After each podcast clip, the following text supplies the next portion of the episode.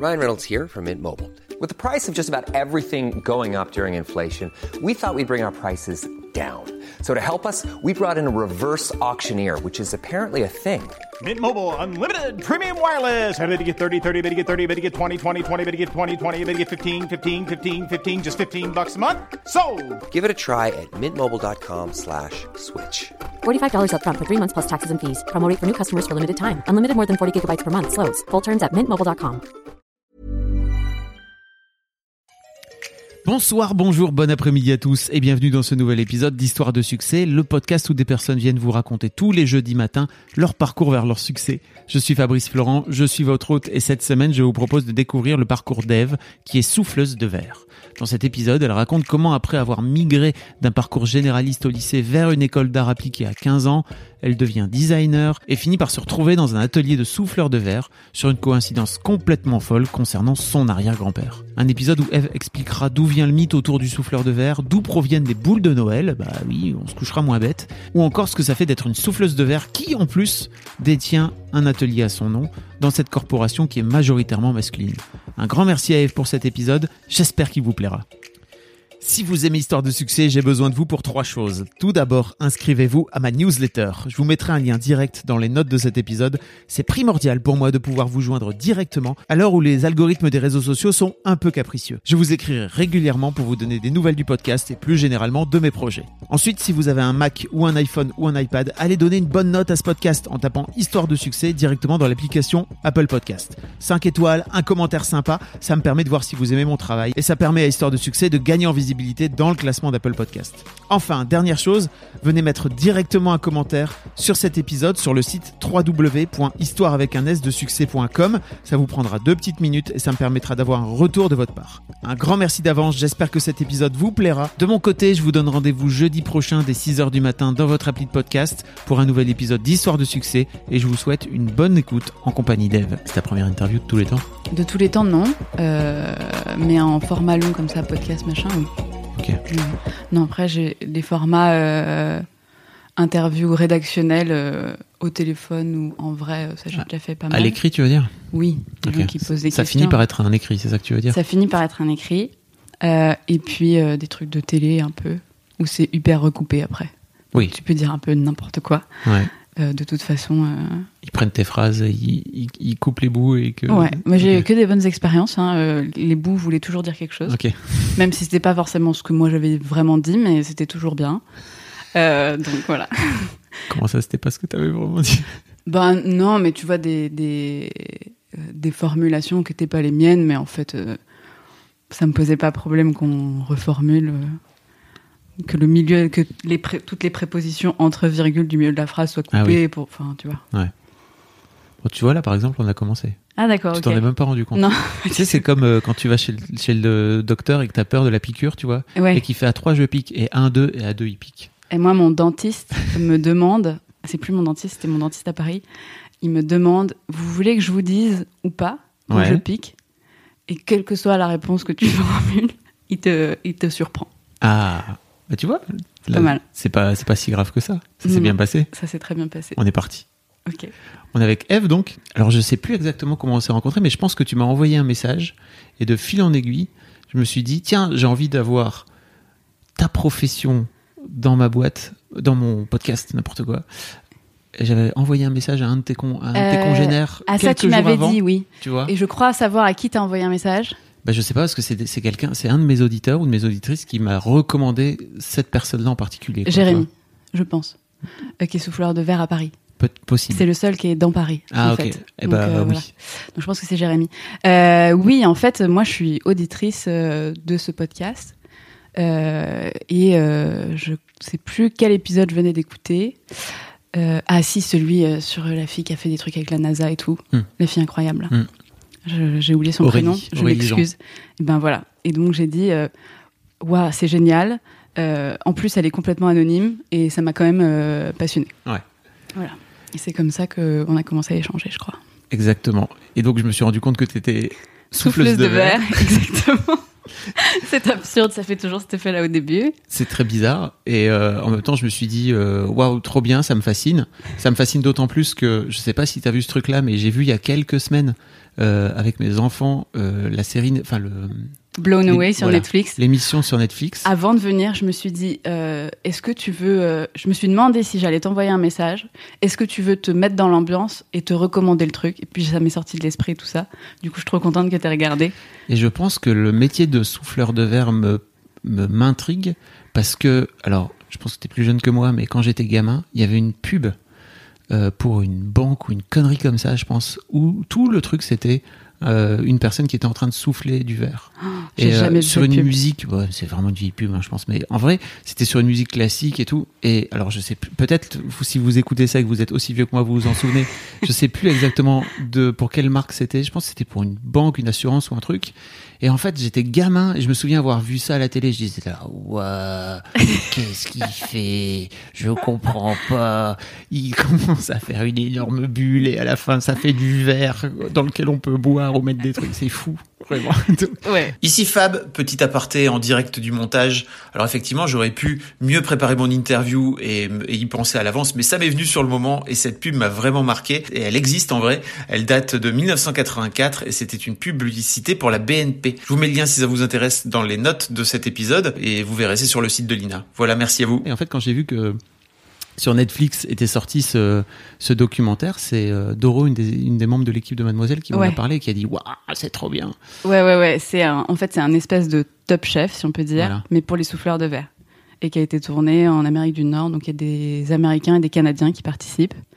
Et c'est des compétitions. C'est vraiment comme Top Chef. Hein. Euh, Mm. il y a plusieurs épreuves avec des thèmes, une créative, une technique et tout ça. Et au fur et à mesure, ils sont éliminés. Et euh, l'idée, c'est de, voilà, de d'élire le meilleur euh, souffleur de verre. Il y a les mêmes effets avec des trucs qui tombent au sol, des coups de feu, des trucs, euh, voilà. je sais Donc, pas ce euh, que c'est des coups de feu, mais tu vas nous expliquer. Bah non, mais des moments où on Ah oui, est dans euh, le stress, oui, tout ça, machin. stress, ouais. euh, je trouve que l'analogie avec la cuisine, elle est assez Ah bonne, quoi. Je pensais qu'il y avait un vrai terme de coup de feu dans. non, dans le- non, dans le je pourrais donner des termes techniques, tu n'hésiteras pas à Je- me. je- T'inquiète, je te demanderai. Voilà. Euh, donc ouais, donc voilà, si ça vous intéresse en tout cas, avant d'écouter l'interview avec Eve, de voir un petit peu, d'en savoir un peu plus sur le, Ouais. le métier de souffleur de verre, il y a ce, je mettrai le genre la bande annonce dans, dans les notes euh, du podcast. C'est une très bonne introduction. c'est plutôt c'est plutôt vachement cool et puis ça m'a fasciné et c'est vrai que quand j'ai eu cette euh, cette recommandation je me suis dit mais c'est vrai que c'est une super idée d'avoir euh, d'avoir un souffleur de verre dans dans dans histoire de succès Une souffleuse. et donc là encore mieux parce qu'il n'y a pas beaucoup de meufs dans cette émission euh, Blown Away là Elles Ouais. je pense qu'il y en a deux ou trois sur euh, genre sept ou huit, Bah, en fait, ça s'explique aussi parce qu'on n'est pas beaucoup dans le métier. Enfin, en Amérique du Nord, je sais pas. Mais en tout cas, euh, dans l'Hexagone, euh, en proportion, on n'est pas beaucoup. bah, c'est euh, encore mieux et tu vas voilà. m'expliquer pourquoi. Mais avant ça, si tu écoutes le podcast, tu sais très bien, la première question que je pose à tous mes invités, c'est à quoi tu ressemblais, Eve, quand tu avais 7-8 ans? Ouais, oui, effectivement, euh, j'aurais dû préparer cette question. Euh, T'as pas besoin de la préparer. c'est pas une question piège. Quand j'avais 7-8 ans, donc début de la primaire en gros. Ouais.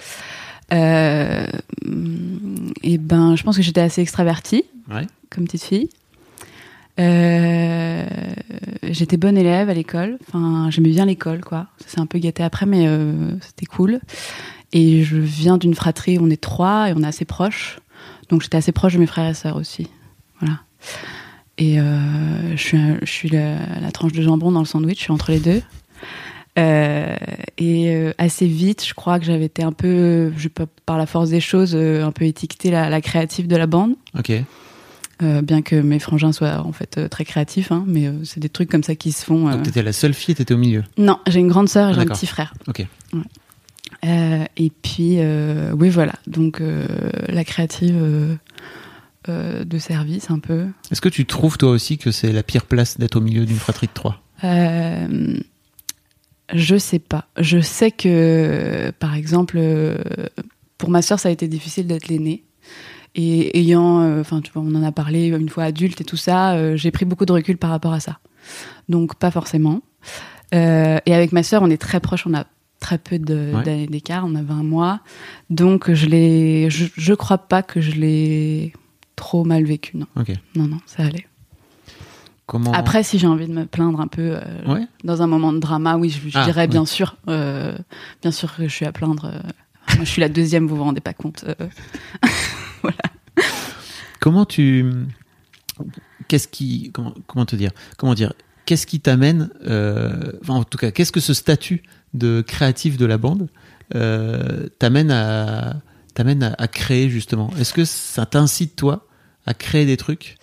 On te colle cette étiquette-là? Hum, ouais, je pense un peu. Euh, en vrai. Euh, mais très vite, je détourne un peu le truc euh, où la créativité. Je pense quand on est enfant, ça s'exprime de plusieurs choses, mais une des choses les plus évidentes, c'est le dessin, les crayons de couleur, parce qu'on est en- encouragé à faire ça tous, euh, au moins à la maternelle, peut-être pas après, mais au moins dans ces classes-là. Euh, mais moi, très vite, ça s'est un peu transformé en j'adorais bricoler, quoi. Il y a des anniversaires où j'ai demandé euh, une caisse à outils, puis au fur et à mesure de quoi la remplir, ce genre de choses. Donc j'ai un peu détourné le l'enjeu ou l'attente, en tout cas. Euh, et après, euh, je pense, je sais pas si c'est directement lié, mais plus tard, après la primaire, en- au collège, etc. euh, là, euh, le format de l'école tel qu'on le connaît, tout ça, là, je me suis très vite rendu compte du coup qu'il me convenait pas du tout, ou il convenait pas du tout à la personnalité du coup que j'avais développée ou qu'on m'avait encouragé aussi. Enfin voilà. Dans quel sens? Euh, bah, dans le sens où je sais pas si j'ai pas un très bon degré d'attention ou quoi, mais le, le fait de devoir rester scotché, enfin les fesses sur une chaise pendant très longtemps, apprendre des contenus. Moi, je, je suis très, je suis assez pragmatique quand même, hein, malgré, malgré le fait que qu'on dit que les créatifs ont un peu la, la tête dans les étoiles. Oui, je pense. Ah, mais c'est un, j'ai un bon mix des deux et c'est vrai que j'avais très très vite la question de mais à quoi ça va me servir plus tard vraiment? Et ça c'est arrivé très tôt donc euh, Genre collège, quoi. ouais Ça? ouais ouais et donc ça je l'ai très mal vécu et euh, et c'est vrai qu'au collège bon, à l'époque on ça, enfin, ça existait pas trop et tout mais je pense que j'ai fait un peu une forme de phobie scolaire Ok. à quitter l'établissement à plus y aller et tout ça donc Ah. euh, ouais Collège. collège ouais quatrième Tu faisais quoi alors? Tu te barrais, c'est ça? Ouais, je me Euh, barrais, ouais. J'avais la chance d'être dans un, dans un établissement qui faisait collège et lycée. Et euh, j'étais assez grande. Donc en fait, les lycéens sortent, euh, passent les grilles, et puis les collégiens, non, mais bon, si les profs, les, si les pions tournent, Hmm. Qui nous ont pas trop repérés, moi j'étais pas toujours là en plus, je suis un peu grande, je passe dans la masse, et oui, je, je partais assez rapidement. Et tu faisais quoi? Et ben souvent, je rentrais chez moi, en Ah fait. ouais. Mais tes parents étaient pas là, donc c'est ça? Euh, parfois, ma mère était là. Ma mère savait. Ouais, ouais. Et mais ce qui est très chouette aussi, c'est que, Elle te couvrait ou... ben, oui et non. C'est-à-dire qu'elle a surtout cherché à comprendre. Euh, ça a jamais été euh, t'y retournes et tu discutes pas, quoi. Chercher à comprendre, essayer de peser le pour et le contre, essayer de voir dans quelle mesure je pouvais éventuellement y retourner, qu'est-ce que ça pourrait m'apporter. Enfin, voir la chose de façon un peu intelligente. Et, euh, ça, ça a duré quatrième, troisième. Et du coup, ce qui était chouette, c'est que ma mère étant assez alerte de ces trucs-là, elle m'a très rapidement euh, un peu encouragée à me poser la question Ok, ok, euh, donc pas l'école comme ça, tu veux faire quoi? Donc on est allé voir des portes ouvertes, euh, notamment d'écoles d'art, ce genre de choses. Et c'est comme ça qu'en fait, à 15 ans, j'ai intégré l'école Boulle, qui est une école d'art appliqué euh, à Paris. Ok. Voilà. Donc très tôt, parce que ça, ça démarre à 15 ans, c'est ça? Euh, Il y a des cursus qui démarrent à 15 ans, euh, notamment le, le- le- le cursus que moi j'ai suivi qui s'appelait Arts appliqués, à l'issue duquel tu passes un bac qui s'appelait Arts appliqués. Je sais pas Ok. si ça existe encore ou si ça, ça se passe comme ça encore. Mais du coup, c'est pas du tout l'ambiance lycée. Il y a 30 euh, happy few euh, qui font les trois années euh, jusqu'au bac. euh, et on est surtout dans un bain euh, d'école supérieure. Quoi. On n'a pas du tout les réalités du lycée. Il n'y a pas d'autres promotions, il n'y a pas de. Voilà. Donc, oui, je suis entrée dans une école Comment supérieure. t'as fait pour y rentrer? Et ben, sur dossier, sur bulletin scolaire et tout ça. D'où l'importance aussi que. euh, je pense que j'ai jamais été forcée d'aller à l'école, mais que voilà, il y avait la question de, ok, ok, pas de problème, euh, euh, ne va pas à l'école, mais dans quelle mesure est-ce que tu peux, euh, je sais pas, pas perdre le fil, essayer d'avoir, en fait, juste essayer de cocher la case, d'avoir un peu le, Mhm. le dossier scolaire qui convient, Et euh, en- malgré ça. Et en termes d'art, t'avais développé des trucs toi de ton côté déjà ou? Pas particulièrement, non. Enfin, à part des choses personnelles de, de, de gribouillage, ce genre de choses. Euh, mais, euh, mais non, j'avais, je pense pas. euh, surtout maintenant, c'est vraiment mon boulot, donc donc maintenant, je peux dire que non, j'avais pas une pratique artistique poussée. Voilà. Mais tu plantais déjà des graines? Mais je plantais des graines. Ah, c'est ça qui Voilà, m'intéresse. Explique-moi. Ouais, ouais. Qu'est-ce que tu faisais et ben, euh, par exemple, j'avais une, passion pour euh, aller voir des expositions. Mhm. Parfois, j'allais pas à l'école, mais en fait, j'allais voir des expos, par exemple. Donc, euh, il n'y a pas beaucoup de collégiens qui sèchent les cours euh, pour aller à Beaubourg. Oui. Et c'était un peu mon cas. Donc, euh, ouais, il y avait quand même un peu un terrain à cultiver, quoi. Je savais pas encore que ça allait être euh, aussi pratique. Ça pouvait être peut-être éventuellement théorique de mon côté, mais euh, mais en tout cas, euh, ouais, j'ai un peu, j'ai pas fait par élimination, mais je me suis orientée là-dedans euh, juste en essayant de m'écouter, quoi. Ok. Voilà. Et ce qui est cool, c'est que tu as aussi apparemment une mère qui t'écoutait, quoi. Ouais, ouais, Qui complètement. était capable Merci de maman. Euh, ok. Et, et en fait, euh, comment ça se passe dans cette école? Tu, tu, comment dire, tu fais grandir cet aspect créatif chez toi, cet aspect artistique. euh, Euh, ouais. Est-ce que tu trouves ta euh, place aussi? Oui, oui, oui, je trouve assez vite ma place. Euh, ce qu'il faut dire, c'est que c'est donc le cursus que je suis, ça s'appelle arts appliqués. Et donc, pour vulgariser très facilement, c'est toutes les disciplines qui vont nécessiter une, une certaine créativité, mais qui va devoir être appliquée à un domaine. Donc, je donne plein d'exemples l'architecture, le stylisme pour la mode, le design d'objets, de chaises, le graphisme, euh, éventuellement l'illustration. Enfin voilà, tous ces métiers-là qui sont en fait communs à la grande section des arts appliqués qu'on oppose un peu aux arts plastiques, même si bon, forcément les ponts se font quoi. Mais euh, mais donc voilà. Euh, et donc oui, je développe ça et en fait, euh, ce que je trouve qui me correspond extrêmement bien, euh, c'est que c'est rapporté à un but. Euh, Oui. C'est que c'est une créativité au service euh, de quelque chose. Et à ce moment-là, euh, tous ces domaines-là me, me passionnent vraiment. Donc avant de faire du soufflage de verre, en fait, j'ai une formation de designer. Ok. Et je suis pas reconvertie, mais spécialisée presque un peu après dans la création verrière. Quoi. Oui, parce que j'imagine que c'est une prolongation finalement. Tu, Euh, tu ne fais que créer les objets que tu oui. dessines ou que tu conçois. Oui, oui, c'est ça, c'est ça, c'est ça. Dans, dans mon que- parcours, c'est vraiment une prolongation dans la manière dont les parcours se font. euh, euh, je veux dire, dans comment on apprend une technique aujourd'hui en France, les diplômes, tout ça, c'est pas du tout une prolongation. Les choses sont assez déconnectées, je trouve. Mais oui, dans mon parcours, c'est complètement la suite logique, ouais. Donc tu vas jusqu'au bac, c'est ça? Je vais jusqu'au bac et puis après, je vais même jusqu'au master, en fait. Ok. Euh, je fais une autre école de design euh, dans la foulée. Je, fais, je continue la licence à l'école Boulle et puis ensuite j'intègre une autre école publique à Paris qui s'appelle l'ENSI Les Ateliers et je deviens designer en gros. Ok. Voilà.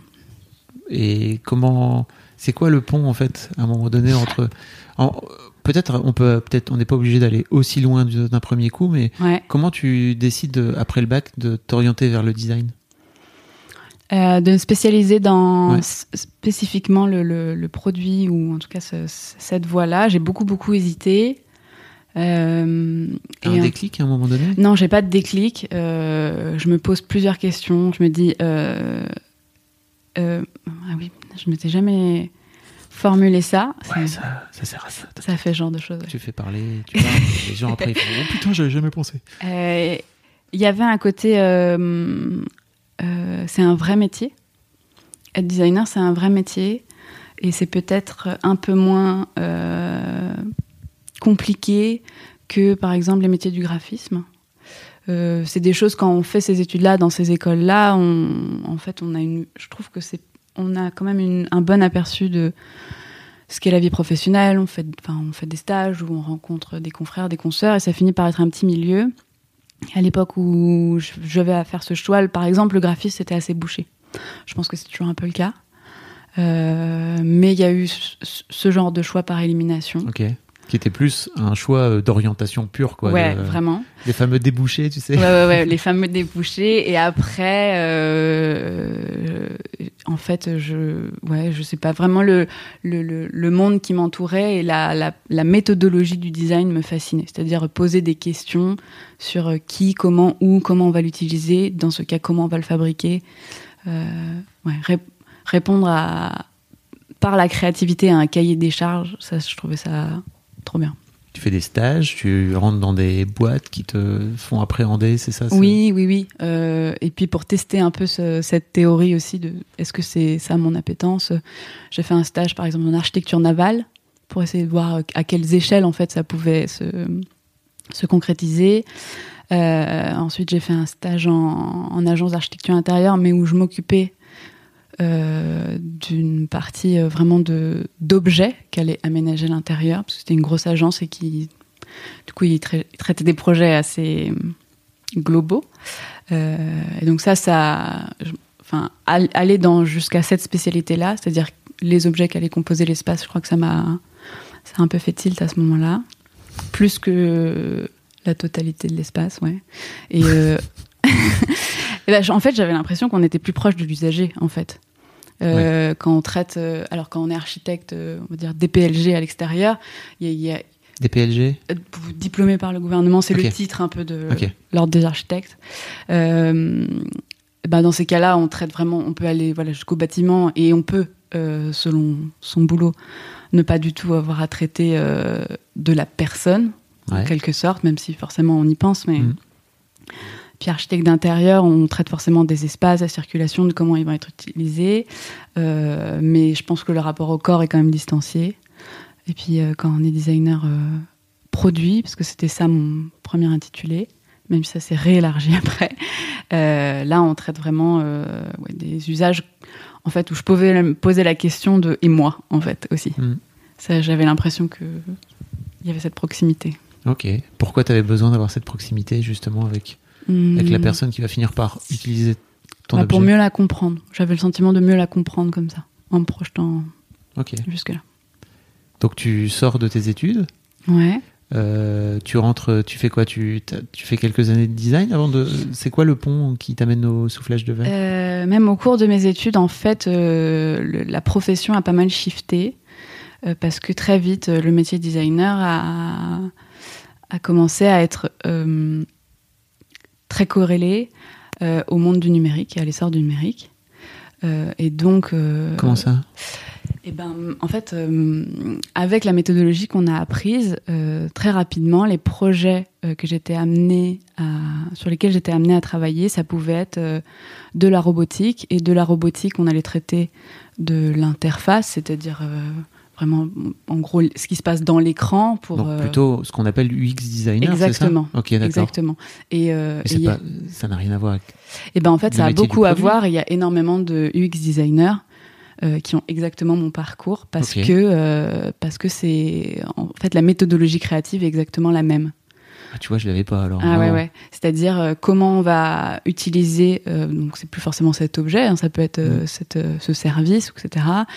comment on va pouvoir effacer au maximum la technique derrière, euh, derrière, je sais pas, le, swipe, enfin vraiment tout Mettre le moins de clics possible. Mettre le moins de clics possible, voilà. Ou de, d'appuyer sur les, sur les boutons, rendre les boutons accessibles le plus accessibles possible, etc. Voilà. Et donc tout ce chemin me fascine, mais quand ça s'est, quand ça s'est transformé vers un usage numérique, très vite en fait, je me suis mis à passer des journées entières derrière un ordinateur, à avoir des migraines euh, et en avoir marre. je vais assez vite, mais en gros, c'est ça. Mais parce que étais, tu travaillais dans une agence, c'est ça? Ouais, ouais, ouais. Ok. Ouais, c'est ça. Puis j'ai fait du freelance aussi pas mal, donc euh, je. Et en fait, assez rapidement, vous. Ok, donc dans ton agence, en gros, ton agence est passée de design produit Non, l'agence n'a pas. Non, c'est juste les missions euh, que j'étais en mesure de décrocher très rapidement n'ont été euh, que du design de service, Ok.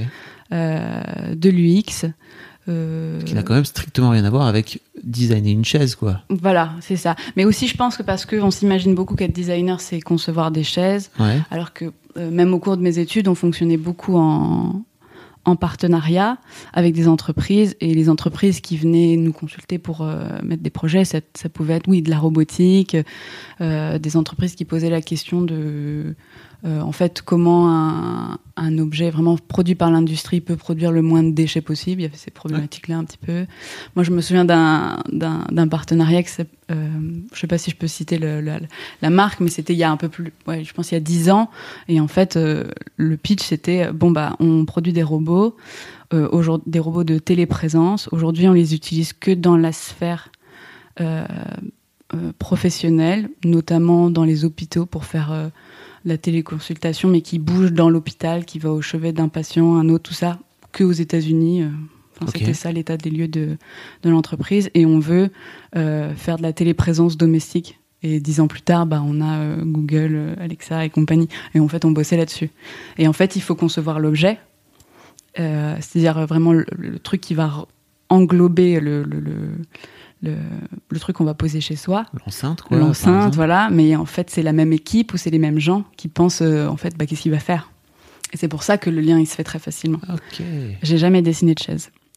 voilà. Non, mais le parce dis. que, voilà, typiquement, moi, quand tu me dis, moi, je voudrais designer et euh, pour moi, l'idée, c'est d'être le plus proche possible de l'usager, etc. Ouais. Euh, Et que tu me dis, je suis designer, c'est vrai que dans ma tête, Je faisais des automatiquement, c'est Ouais. des chaises, je caricature, Non, tu bien vois. sûr, mais- mais Mais j'avais ce truc de, ok, en fait, elle design des produits.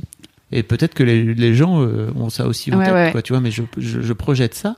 Et Mm. c'est vrai que quand tu me dis, ok, euh, UX designer, qui en plus, par mon métier, je connais bien, parce que Oui. euh, alors j'ai jamais été UX designer, si tu veux, mais j'ai beaucoup développé Mademoiselle à une époque, etc. Donc c'est le genre de question que tu te prends la- sur lequel tu te prends la tête. Bien sûr. La et page je pense que tout le monde se fait du, fait du design. Tout le monde se pose des questions de design euh, Exactement. quand si il tu- crée un truc, en fait. Exactement. Ouais, ouais, ouais. Et euh, tu vois, la page d'accueil de Mademoiselle, ça a été ma prise de tête euh, universelle pendant euh, 15 ans, parce que il y a tellement de trucs, c'était comment je fais pour mettre tous les trucs que je veux mettre dedans et montrer la diversité du, du bousin. quoi, Sans que ce soit imbitable Voilà. ou moche. Et ça laisse sans doute. Et, l'argument du moche compte aussi. Exactement. ouais, ouais. Euh, ok, mais je- tu vois, je, Bah, c'est du pas. design, voilà. Ok, parce que dans ma tête, en fait, le pont, il se faisait plus simplement entre la chaise et le verre. Bah ouais, bien sûr. Et en fait, non. Ok. Je comprends. ok, bah ok. Bah merci beaucoup pour, pour ça, mais euh, tu vois, je l'avais, je l'avais pas du Ouais. tout quoi. Donc voilà, bien que ce métier me, me fascine, euh, je crois que c'est juste le. le- le- euh, en école, en fait, euh, je pense aussi pour booster un peu ses qualités de résolution de problèmes, d'innovation, de créativité et tout. En fait, on a accès aussi à des ateliers. Donc, euh, toutes ces réflexions, elles sont corrélées à une certaine pratique je pense manuelle, de plus en plus, pas forcément manuelle parce que c'est arrivé un peu après moi, mais bon, avec les Fab Labs, et puis voilà, le- la fabrication assistée par ordinateur et ce genre de choses. C'est quoi les Fab Labs quand tu dis? Les Fab Labs, c'est des endroits, alors euh, euh, c'est- ça vient de l'anglais, mais c'est laboratoire de fabrication, donc Lab Fab en Mm. français, Fab Lab en anglais. Euh, et euh, ce sont des endroits où on réunit des machines, des ordinateurs, des logiciels sur ces ordinateurs capables de piloter ces machines. Et il y a un il y a un peu un- une, idée euh, d'open source et de partage de toutes ces connaissances-là pour donner lieu à des projets. Alors, soit des projets qui peuvent être imprimés en 3D, euh, découpés à la laser, ou même des projets euh, qui sont beaucoup plus électroniques, où on met au point avec des, petits, systèmes informatiques je sais pas, des capteurs, des trucs, construire des robots, tout ça. Toute une communauté qui s'est formée euh, à l'essor, en gros, de, de la bulle de fabrication numérique qu'on a connue avec les imprimantes 3D et tout ça. Donc c'est un truc qui est apparu euh, en même temps dans les écoles de design. Mais en tout cas, bah voilà, moi en fait, dans le métier du X, entre autres, je fabriquais plus rien. D'accord. Et, euh, et je pense que c'est ça qui me manquait. Et, le pont s'est fait, c'est que j'ai eu l'opportunité en 2012 euh, d'aller euh, faire un projet euh, dans l'est de la France, dans un centre qui s'appelle le Centre international d'art verrier, qui est un lieu qui accueille des designers et des plasticiens aussi en résidence, euh, et qui travaille avec une équipe de souffleurs de verre pour développer des projets. Et euh, moi, cherchant euh, un peu à tout prix à, essayer de retrouver un peu ce, sens du faire et tout ça, euh, j'ai sauté sur l'occasion. Et je suis arrivée là-bas, donc je connaissais pas grand-chose au verre, hein, vraiment. Mais Euh, ça se passe comment? Tu quittes euh, ton boulot, c'est ça? Euh, oui, j'avais plus. Ouais, ouais, ouais. Et puis en fait, j'étais pas salariée de toute façon. Ok, t'étais freelance de, donc, de ta boîte, enfin voilà. dans- au sein de ta boîte. J'étais pas employée par une seule boîte en plus de ça, j'avais plusieurs clients. Et à ce moment-là, je mets une pause là-dessus et je vais à Meisenthal. Donc c'est le, le village en fait Ok. où se trouve ce lieu. Et je vais passer trois mois, je crois, euh, dans un premier temps un peu en observation. Et ça se fait naturellement ce, ce saut-là parce que j'imagine que c'est un vrai. Ça se fait pas naturellement, mais Parce que ça euh, fait combien de temps que tu bosses déjà ça fait pas longtemps. Euh, Ok, ça fait un an. Ok, d'accord. Je pensais que c'était plus. Non, non, non. Ça, ça faisait pas longtemps et en plus de ça, euh, oui, ça s'est passé. J'échange avec ma mère à ce moment-là sur ces, sur ces questions-là et elle me dit Ah, mais tu sais, euh, absurde, j'étais pas du tout au courant. Euh, ton arrière-grand-père, c'est-à-dire mon grand-père, euh, était directeur d'une verrerie dans l'est de la France, je sais pas où, loin, en Moselle. Et il se trouve que du coup, le voisin, enfin un ami d'enfance de ce village, bref, que je croisais quand j'allais chez Papy, a monté ce, ce centre international d'art verrier qui Sans existait, déconner. non mais absurde, qui existait depuis euh, peut-être 20 ans, un peu moins, peut-être 15 ans.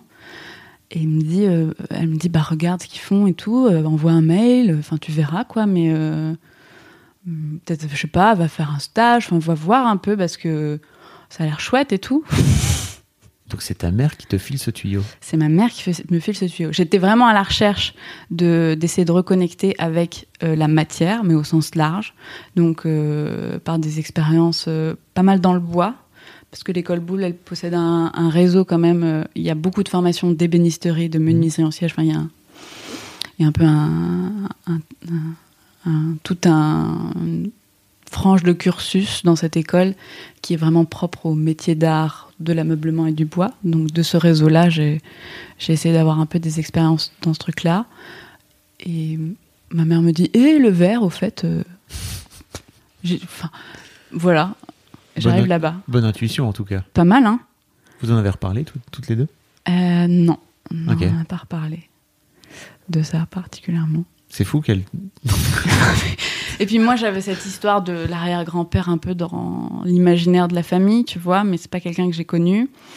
Euh, mais c'était une verrerie qui, euh, la légende dit, ou qui en fait produisait des boules de Noël en verre soufflé. À l'époque, elles étaient vraiment Mm. soufflées à la bouche en France. Plus du tout le cas maintenant. Mm. La plupart des gens savent pas que c'est des boules de Noël en verre sur leur sapin. Parfois, c'est pas des boules de Noël en verre. Enfin bon, voilà. Euh, et, euh, et en fait, euh, cette entreprise se- se, avait un avait un- un- une petite histoire. C'était que en fait, dans la région, traditionnellement, on mettait des pommes au sapin. Et une année, il y a eu un hiver rude. il y avait plus de pommes. Et un des verriers de l'entreprise, qui produisait plein d'autres trucs à côté de ça, hein, a soufflé des petites pommes pour mettre chez lui sur son sapin. C'est comme ça qu'on a inventé la boule de Noël. Waouh ouais, ouais. Mais c'est c'est une histoire vraie. C'est un, peu une... Non, c'est un peu une histoire vraie. Après, de savoir si ça s'est exactement passé comme ça dans cette région, je pense qu'il y a eu peut-être aussi des, des récits un peu similaires éventuellement dans d'autres pays. Mais l'Est de la France, c'est un peu traditionnellement le pays du verre. Ok. Et oui, les, les boules de Noël euh, ont remplacé petit à petit euh, des fruits qu'on mettait aux arbres de Noël. Ça, c'est ça, c'est complètement vrai. ça. Ok. Hey, I'm Ryan Reynolds. At Mint Mobile, we like to do the opposite of what Big Wireless does. They charge you a lot, we charge you a little. So naturally, when they announced they'd be raising their prices due to inflation, we decided to deflate our prices due to not hating you. That's right. We're cutting the price of Mint Unlimited from $30 a month to just $15 a month. Give it a try at mintmobile.com slash switch. $45 upfront for three months plus taxes and fees. Promo rate for new customers for limited time. Unlimited more than 40 gigabytes per month. Slows. Full terms at mintmobile.com. Et on a. Je me coucherai moins bête ce soir, hein, je te promets. ok, donc tu as cette première expérience-là. Enfin, tu, tu te pointes là-bas Je avec, me pointe là-bas. avec l'idée de te dire Ok, je veux devenir souffleuse de verre ou... Non, pas du tout. Avec Ok. l'idée de découvrir euh, ce que ça signifie de fabriquer en verre aujourd'hui. Euh, c'est quoi le savoir-faire? Est-ce que c'est un savoir-faire qui se limite juste à vraiment euh, l'artisanat ou la très petite série? Est-ce que ça va plus loin? Parce qu'en fait, ce que je connaissais du verre, c'était ses applications industrielles, c'est-à-dire le verre à vitre et les bouteilles, euh, l'emballage, quoi. Mais tout ce qu'il y a entre les deux, ça fait quand même pas mal de choses. Bah, j'y connaissais rien. Dans mes cours de design, j'avais, enfin, tu vois, j'avais des schémas de mise en forme du verre et tout ça, mais c'est vrai qu'on étudie quand même beaucoup plus les, chaînes, parce que designer industriel, tu, dessines plus pour l'industrie. Et puis après, euh, j'avais quelques notions de comment on peut mettre en forme le verre autrement. Je sais pas, j'avais, savais à peu près comment euh, étaient fabriqués des vitraux. Mais euh, vraiment dans le soufflage de verre, euh, un peu. J'avais pas l'idée de la pub comme toi, parce que j'avais pas vu cette pub. Mais je pense qu'on a tous à un moment donné euh, dans notre vie, je sais pas moi, vu ça à la télé ou vu ça, je sais pas si pour des gens qui ont eu la chance d'aller à Venise euh, Mm. ou en, je sais pas, en classe verte ou en classe découverte dans un atelier. Enfin, on a tous ce truc-là de l'imaginaire de un mec avec un qui souffle d'un truc de feu, mais tu comprends pas quoi. Donc j'étais un peu dans exactement dans la même euh, la même position que toi. Et en fait, dans cet atelier, je rencontre Laurent, qui est l'homme qui partage ma vie aujourd'hui, avec qui je bosse. Donc, euh, en fait, on développe euh, mon projet tous les deux pendant trois mois. Hein? Quoi?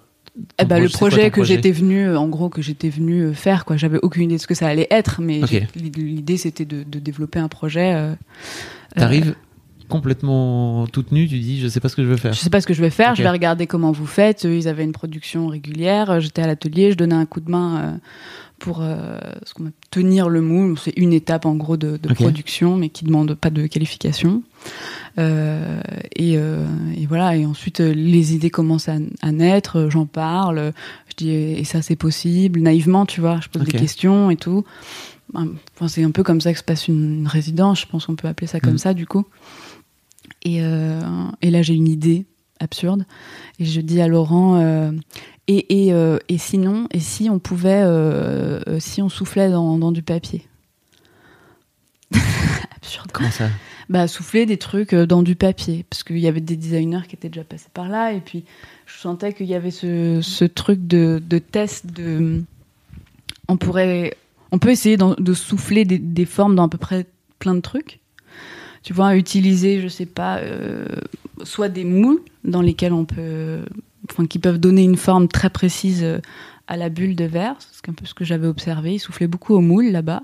Je me suis dit, bah, ce moule, on peut le remplacer par plein de trucs en fait. Euh, on pourrait souffler dans des cailloux.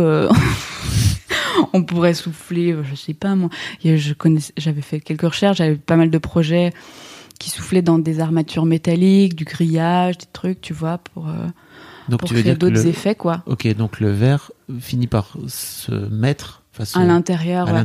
Tu vois, il y a des, des, des luminaires qui sont un peu d'inspiration euh, euh, orientale, etc., qui sont un peu des lanternes. Je sais pas si t'as déjà vu, et c'est des bulles de verre qui sont soufflées dans un espèce de truc en fer forgé. Oui. Et vois. les deux trucs se fondent. En fait, là, le principe, c'est que le truc en fer forgé a été fabriqué, on l'a amené dans l'atelier de soufflage, et un, un verrier a soufflé une bulle dedans. La bulle est restée coincée dedans, et hop, ça fait une lampe. Je me suis jamais demandé comment c'était. Bah, tu t'es pas dit qu'ils l'avaient pas mis après, c'est pas possible, tu vois. Ça marche pas, c'est pas mou. je t'avoue que je me suis jamais demandé Mm. tout court. Mm. Ok. T'es pas encore designer. Non, je suis pas du tout designer. Mm, ça je, pas, cour- je suis pas curieux des objets qui m'entourent. Je suis juste là, c'est là, très bien. Et pas, euh, tiens, comment ça marche en fait Ouais. Ok, d'accord. Voilà, sauf que moi, mon idée, euh, souffler dans du papier, euh, bon, j'avais quand même compris que le verre, ça soufflait à 1000 degrés et quelques. C'est chaud. Ouais, c'est chaud, quoi. Et le papier, ça brûle, quoi. en gros, c'était. Ça brûle à beaucoup moins de degrés le papier. Alors Laurent se marre, euh, mais, euh, ouais. mais on commence à faire des tests un peu et on Donc voit. Laurent, lui, de son côté, il est déjà souffleur de verre. Ah ouais, oui, il est souffleur de verre depuis même pas mal d'années, depuis Ok. 15 ans, un truc comme ça, chevronné. Et il est, euh, il est salarié de cette entreprise et donc il alterne entre euh, euh, travailler dans la production vraiment de, des pièces qui étaient éditées là-bas Mhm. et de travailler pour les plasticiens, les designers qui étaient de passage. Ok. Voilà. D'accord.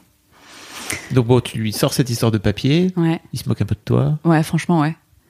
Euh, mais il m'aime bien et puis il est super sympa. Et il dit, il dit, bah, je vais te montrer déjà euh, ce que ça donne comme ça. Tu vois, toujours euh, faire la démonstration, tu vois. Je vais pas dire, écoute, ça va pas marcher, mais je, te montre comme ça, tu vois, parce que t'as jamais vu, c'est pas de ta faute.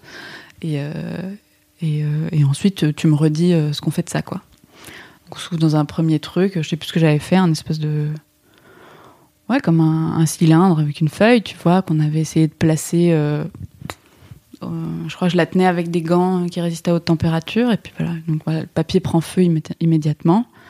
Et, euh, et en fait, le verre, euh, du coup, euh, pff, prend pas trop la forme. C'est un peu mou, c'est un peu bizarre. Mais il y a un truc qui m'intéresse pas mal, c'est que ça, ça a pas du tout pris la texture ni rien. Mais à un moment donné, le papier s'est froissé. Et il y a quand même, du coup, un truc un peu froissé sur la pièce. La pièce ressemble à rien du tout, mais voilà. Et on développe ça. Je fais un peu une ellipse, mais en gros, je me mets à développer des, à regarder sur YouTube des tutoriels pour faire des origamis, à développer des formes un peu complexes euh, comme ça, et à développer des plis, euh, tu sais, qui n'allaient pas faire euh, effet accordéon, c'est-à-dire sous la pression, qui n'allait pas s'écarter, Ouais. qui renforçait en gros, qui faisait un peu une structure, quoi, pour que le truc tienne le choc, juste le temps que la bulle rentre dedans, hop, qui souffle et que ça brûle. Mais à chaque fois, c'est usage unique. Ça, tout ça, en gros, entre ma compréhension du terrain, euh, les moules, tout ça, bon, début à la fin du projet, ça a pris trois mois. Il y a eu beaucoup d'essais où, euh, là, c'était vraiment le savoir-faire de Laurent, mais euh, de trouver la bonne température à laquelle souffler, parce qu'en fait, mine de rien, entre euh, 1000 et 800 degrés, il y a une infinité de nuances de température que j'ai appris à connaître par la suite, mais dont j'ignorais tout. Il y, a, il y a 801, 802. Ouais, c'est ça, mais ça, ça marche beaucoup au ressenti et à la couleur du verre aussi. Ouais, et de ce fait-là, le, le verre n'a pas la même texture, quoi, en fonction des températures. Exactement, il Ok. réagit pas de la même façon. Et donc, euh, il brûle beaucoup de trucs que j'avais mis des heures à faire et ça donne rien, mais, mais on s'accroche. Et à la C'est comme ça qu'on. ah, c'est comme ça qu'on qu'on fait, des- hein. fait des grandes choses. Ouais, Ouais, bien sûr. L'éch- L'échec, parfois. Essai, réessai, essai, Exactement. erreur, quoi. Et, euh, et en fait, à peu près à la fin de, de mon temps passé dans l'atelier, on sort un certain nombre de pièces qui sont issues d'un certain nombre de types de plis différents, de moules et tout. On adore les objets et tout ça. On estime que c'est une réussite. Et c'est de là qu'on a, on s'est dit, bon, on va continuer à faire des trucs ensemble. Ok. Voilà. Part- après ces trois mois, Après ces trois mois, ouais. d'accord. Donc vous décidez de continuer à travailler ensemble? Ouais, alors d'abord un, un peu en... Lui, il reste salarié de cette entreprise. Euh, moi, de mon côté, je retourne un peu euh, dans le... Enfin, je rentre à Paris, je retourne un peu dans le milieu professionnel. Euh, on essaye de... Sur les week-ends, de se, re- enfin, de se voir, de- d'essayer de mettre au point plein de trucs. Il y a pas mal de choses qui fusent et c'est un moment qui est hyper... euh, Enfin, je m'en souviens comme d'une période dans ma vie où vraiment euh, hyper prolifique. Euh, quand, je sais pas si c'est le cas pour tout le monde, mais quand tu as l'impression vraiment de d'inventer plein de trucs, c'est hyper grisant. Donc euh, vraiment, euh, j'ai tendance à m'écouter, toujours pareil. Je me dis là, il faut, faut que je pousse le truc. Le verre, c'est trop cool. Et euh, rapidement, je me dis si j'ai envie de le faire un peu euh, sérieusement, va falloir que que j'apprenne la technique, quoi. Et donc j'ai commencé. Alors, je te Ouais, coupe, mais loin de moi l'idée de rentrer dans ta vie privée. Mais en fait, aujourd'hui, vous êtes en couple oui, oui, avec Laurent. ouais, ouais, complètement. Alors, ce qui m'intéresse, euh, peut-être c'est une question qui peut venir après si tu veux, mais c'est à quel moment vous, vous, à quel moment ça match en fait entre le, le professionnel et le, et le perso? Eh ben à peu près au milieu du projet, hein, quand ça commence peut-être à marcher. Ok, Euh, peut-être quand on a commencé à trouver la solution. ok. Je me souviens pas exactement. Non, mais je te demande près pas au milieu, ouais. Est-ce que vous êtes votre premier bisou Non, je- C'est pas ça, mais un- c'est- je pense que c'est la première fois que j'ai quelqu'un dans mon podcast qui Ouais. travaille et qui, qui travaille en couple en fait. Ah Donc, oui, euh, ah bah ça oui, on pourra en parler alors. Ouais, ouais. C'est hyper intéressant. Ok, donc on en reparlera un peu plus tard si tu veux Mm. bien, mais euh, ok, je, je vois un petit peu. Donc euh, vous vous revoyez aussi pour bosser, quoi, j'imagine. Ouais. Mais parce que vous êtes amoureux aussi. Oui, oui, les Ça deux. aide. Mais c'est un truc, c'est une fusion qui se fait sur les deux niveaux. quoi. Ok. Ça a beaucoup joué. Fusion, c'est marrant pour le verre. Je l'ai. oh. Ouais, non, c'est une complémentarité. On s'est trouvé quoi. Vraiment, il y a un truc un peu comme ça. Ok, ok. Euh, Donc, et pardon, après, je t'ai coupé, mais tu, tu disais que donc lui continuait à être euh, à être salarié Ouais, à et être que souffleur, ouais. vous avez euh, il y a un moment donné où tu t'es dit c'est important que j'apprenne la technique. Mm, complètement. Euh, à ce moment-là, je, je rencontre des verriers en région parisienne qui ont un atelier. Et puis, en fait, ça match, ils sont adorables. Ça, c'est un truc qu'on retrouve assez régulièrement dans les métiers d'art, mais le truc de la transmission et tout, c'est des valeurs qui, je sais pas si elles sont communes à tout le monde, mais moi, les gens que j'ai rencontrés, c'était à chaque fois euh, génial. Et donc, je commence à faire un peu des stages dans cet atelier-là. Je donne euh, pas mal un coup de main sur les prods, tout ça. J'essaye d'apprendre un max de choses. Et je commence à apprendre plusieurs techniques, pas forcément le soufflage, mais en fait, dans le verre, il y a vraiment beaucoup, beaucoup, beaucoup de techniques de fabrication, mise en forme. Et dans cet atelier, on travaille sur euh, des, des commandes euh, sur mesure. Euh, toujours pareil pour des designers, des, ar- des artistes, des architectes, et puis de la restauration aussi. Il y a un moment donné, par exemple, pour donner des. que ce soit pas trop abstrait, il y avait dans cet atelier la restauration des, des cariatides de l'Opéra de Paris, l'Opéra Garnier, tout autour. Il y a des luminaires. Ouais. euh, en bronze et vert, et donc fallait refaire intégrali- intégralement les, toutes les parties vertes, ces trucs-là.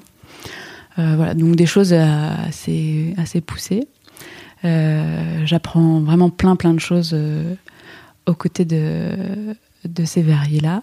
Et ça conforte mon idée de me dire que voilà, il, il- faut que je renoue avec la pratique. C'est, j'ai plus du tout les mêmes questions devant mon ordinateur. Oh là là, mais qu'est-ce que je fais là.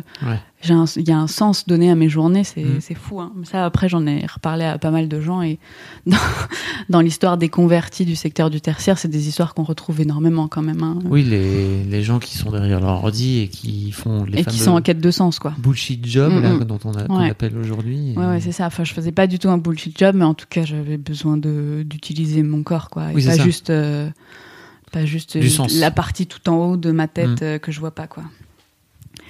Euh, et pour le soufflage de verre, ce qu'il faut savoir, c'est que comme c'est une technique qui est extrêmement exigeante à laquelle il faut se consacrer. euh, après, euh, pff, mi bout à bout, c'était plusieurs stages et tout, mais j'ai passé peut-être un ou deux ans dans cet atelier entrecoupé avec d'autres d'autres boulots. J'ai décroché une place au Centre européen de recherche et formation aux arts verriers. Je le dis une fois, mais après je dirais CERFAV, Ok. voilà, pour aller euh, me former au soufflage de verre. Ok, donc une vraie formation pour le coup, Ouais, euh, qui démarre de A à Z. de A à Z, euh, où tu passes ta vie en atelier. J'ai passé le CAP, souffleur de verre par exemple, la première année. Euh, et puis j'ai commencé à développer mes premiers projets euh, que je soufflais moi-même, quoi. Mais il y a un, un truc. Enfin, j'ai découvert vraiment... euh, pourtant, j'avais fait des études un peu longues et tout. J'ai découvert l'exigence du travail et tout ça dans cet atelier-là, quoi.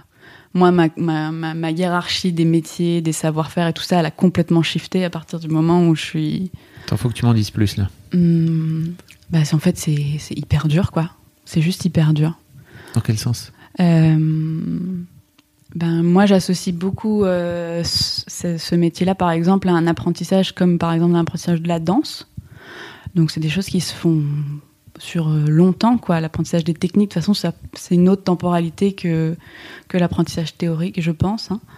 Euh, Dans la douleur aussi? Euh, Non, il fait chaud. Oui. Il fait chaud, mais, mais j'ai toujours été frileuse. Donc vraiment, ça, ça va. Je le vis même bien. Euh, moi, il y a un truc, par exemple, euh, c'est une anecdote, mais qui, que je trouve compliqué, c'est que je suis gauchère. Et en fait, euh, du fait de l'évolution de la pratique en soufflage de verre et tout ça, tous les gestes, tout est organisé du côté droit. Donc, euh, on utilise Ah. des outils comme des ciseaux, par exemple, Mm. des ciseaux pour le verre, mais des ciseaux quand même, qu'il faut que j'apprenne à utiliser de la main droite. Euh, pff, ça, ça, ça a été compliqué, ça, par exemple. Ah ouais. Ouais, donc c'est se contrarier, mais pas se contrarier à un jeune âge. Et en plus de ça, euh, il faut être en mouvement tout le temps. Et en gros, le verre, quand on le souffle, on va le chercher euh, dans un four dans lequel il est dans une espèce de grosse marmite à plus de 1000 degrés. Il est orange vif et il coule. Et donc le truc, c'est on va chercher la matière dans ce four-là, sur une espèce de grande tige. C'est exactement comme euh, avoir du miel liquide et vouloir se faire une tartine. Euh, tu prends ta cuillère, tu dois tourner, car si tu tournes pas, ça coule. Et c'est pareil, mais à très forte température, en gros. Et qu'il faut faire des formes avec le miel. Oui. Voilà. Si vous voulez avoir une image encore, alors vous pouvez aller sur YouTube, mais c'est très bien expliqué, je trouve, dans Blown Away, Complètement. euh, où il te montre ça et c'est, c'est, il te, t'explique aussi comment ça marche. Là, tu me dis les ciseaux pour couper le verre, je sais, parce qu'en fait, j'ai vu, Trop bien. ils sont en train de couper le verre et tout, t'es là. Ok, ça se coupe le verre, très bien. La première fois, Ouais, ouais, que ouais, tu- c'est ça. première fois que tu vois le truc, t'es là. Ok, c'est, je pensais pas. Ouais. Ok, d'accord. Et donc, t'apprends tout ça. Ouais. Euh, et en fait, je cherchais à comprendre pourquoi tu disais que c'était à ce point-là euh, exigeant. C'est exigeant parce que, enfin, moi, quand tu me dis ça, le premier truc qui me vient en tête, et notamment par rapport au Blown Away, c'est que les mecs peuvent taffer pendant, j'ai l'impression, un temps fou, un temps illimité sur un truc, et il suffit d'une fausse manip, un faux geste pour Ouais. que le truc pète en Ouais. deux secondes parce que c'est très fragile. Ouais. En fait, le soufflage de verre, c'est un plan séquence. Il y a pas de, on fait jamais pause, euh, jamais, jamais. Ça, bouge tout le temps, et si ça bouge pas, c'est que ça refroidit trop vite, et du coup ça casse. Donc en fait, euh, plus on complexifie euh, l'objectif final, plus le plan séquence est long. Et donc ça demande une exigence une concentration qui est extrême. Voilà. Et en plus de ça, ça aussi vous le verrez si vous regardez Blown Away sur Netflix. On va se faire sponsoriser, je pense. Je, je, je pense pas, j'aurais bien aimé. Et ben, euh, en plus de ça, ça se fait beaucoup en équipe. Ouais.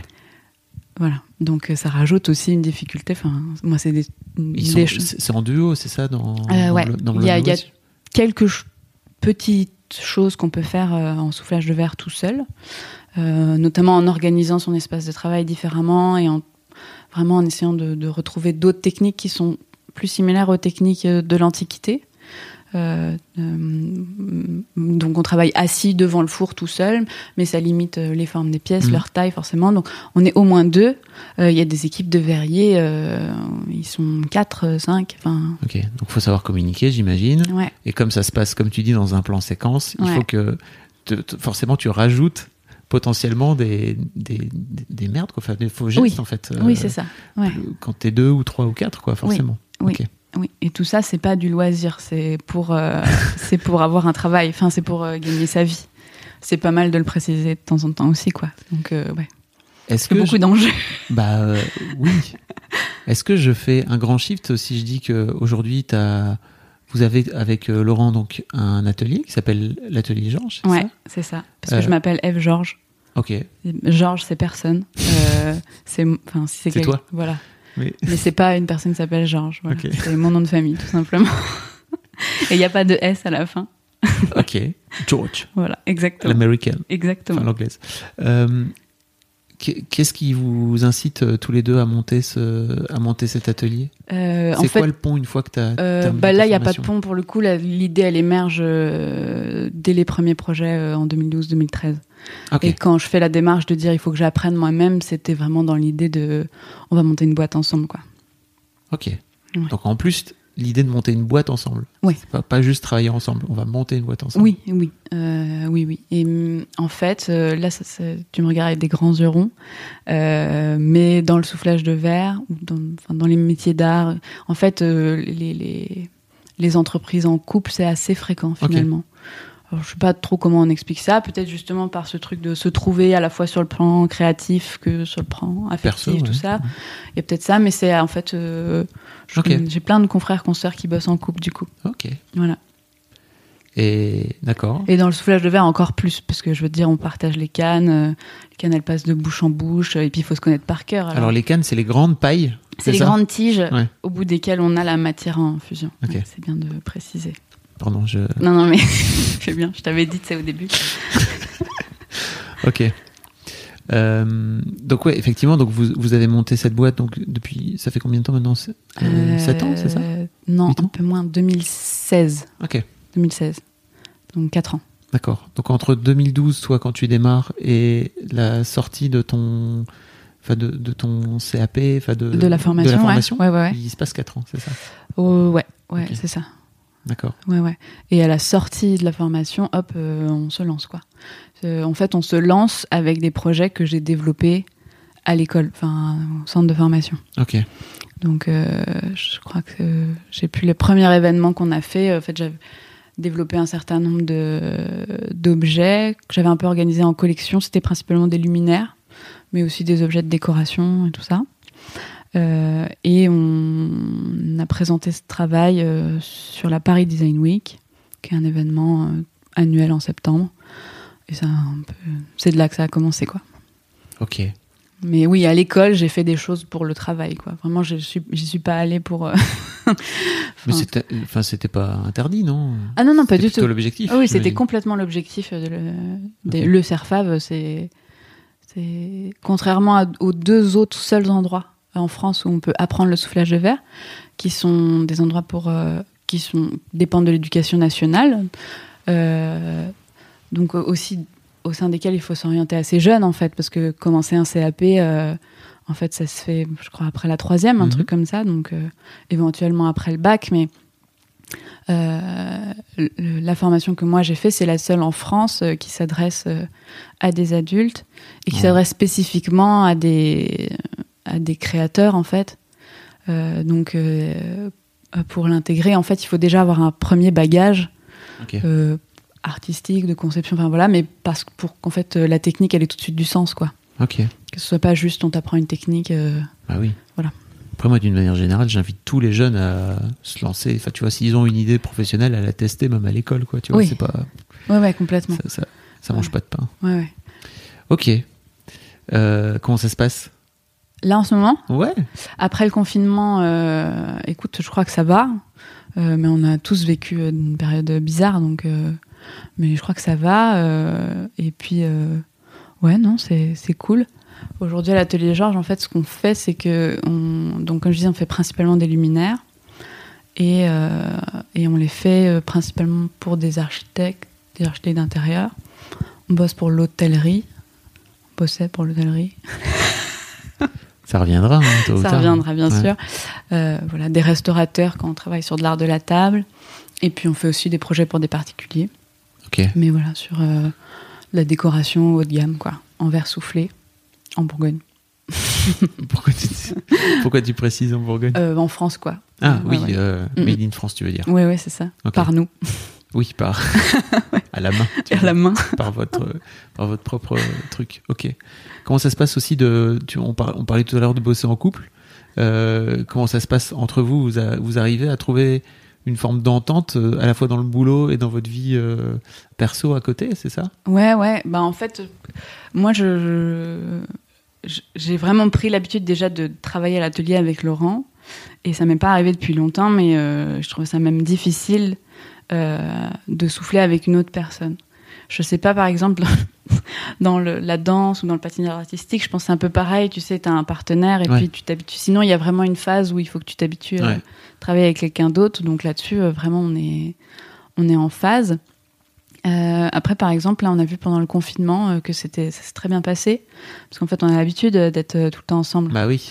Donc, euh, ça nous a pas changé la vie, nous. On s'est pas redécouvert, tout ça. Vous n'avez pas décidé de vous séparer. Non, non, en fait, euh, ouais. Et euh, euh, bah, après, je, euh, ouais, je m'y suis vraiment fait.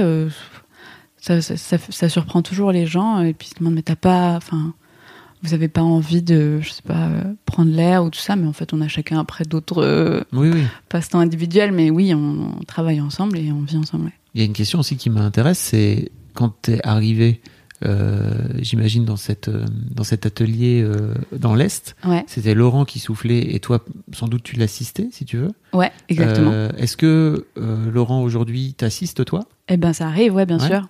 Oui, oui, là, euh, l'un comme l'autre, en fait, on s'assiste mutuellement.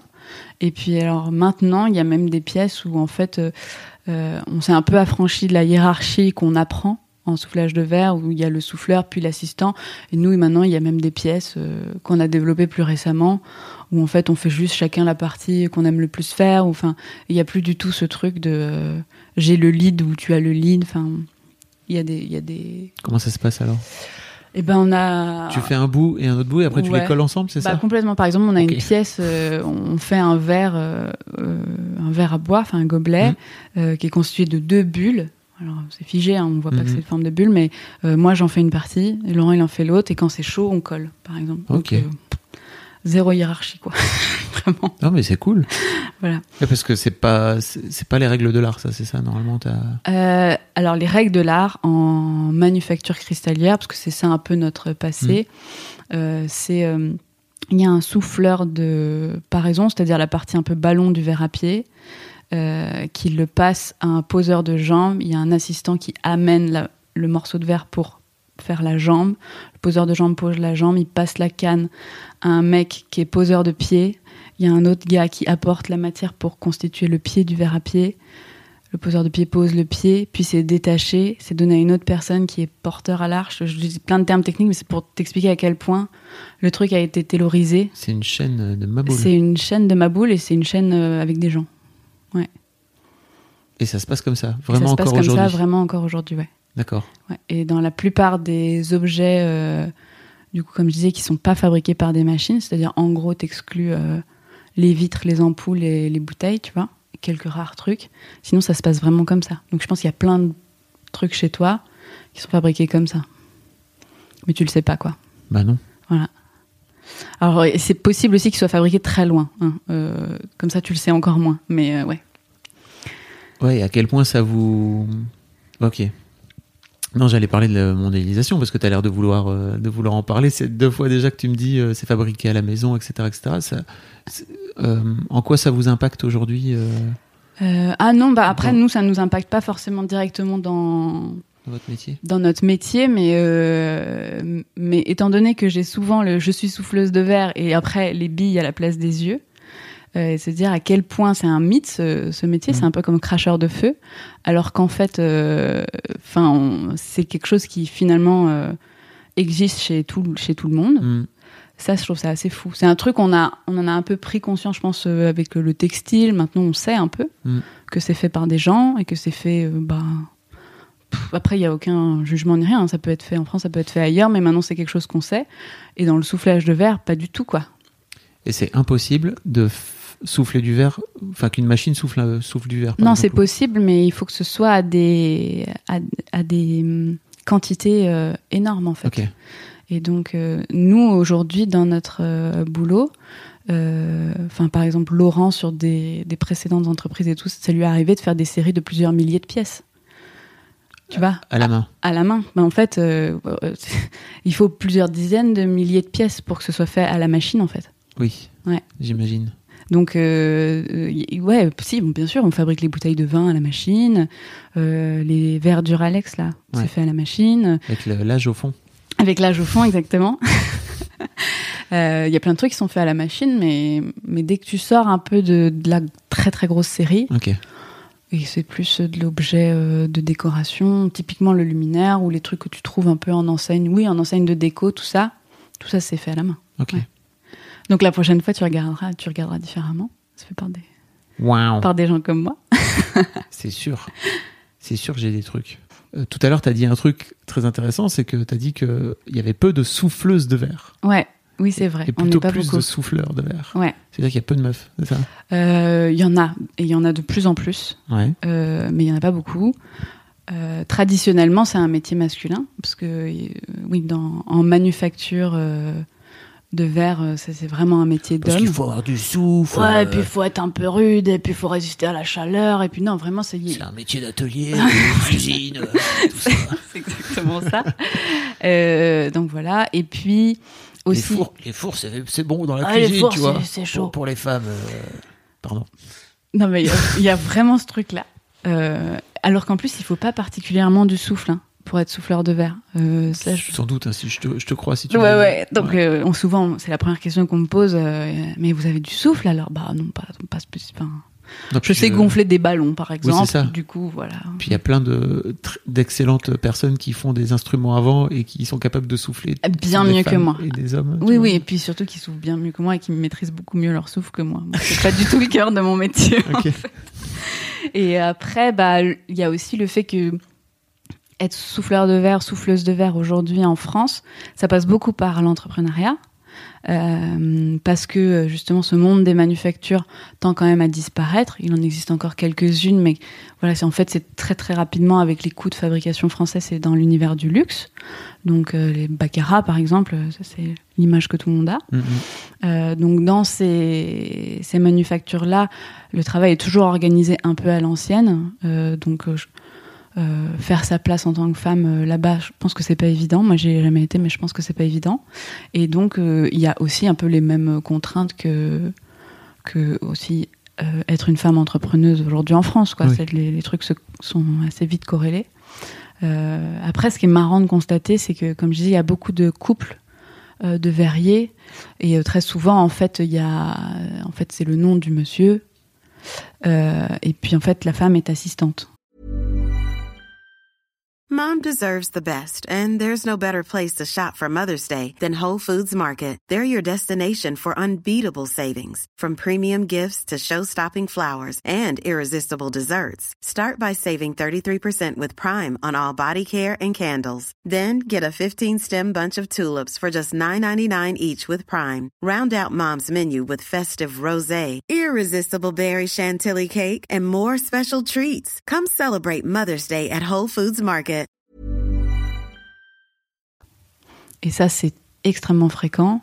Et aujourd'hui, euh, bah alors, bon, l'atelier a mon nom, mais ça, en plus, c'était l'idée de Laurent.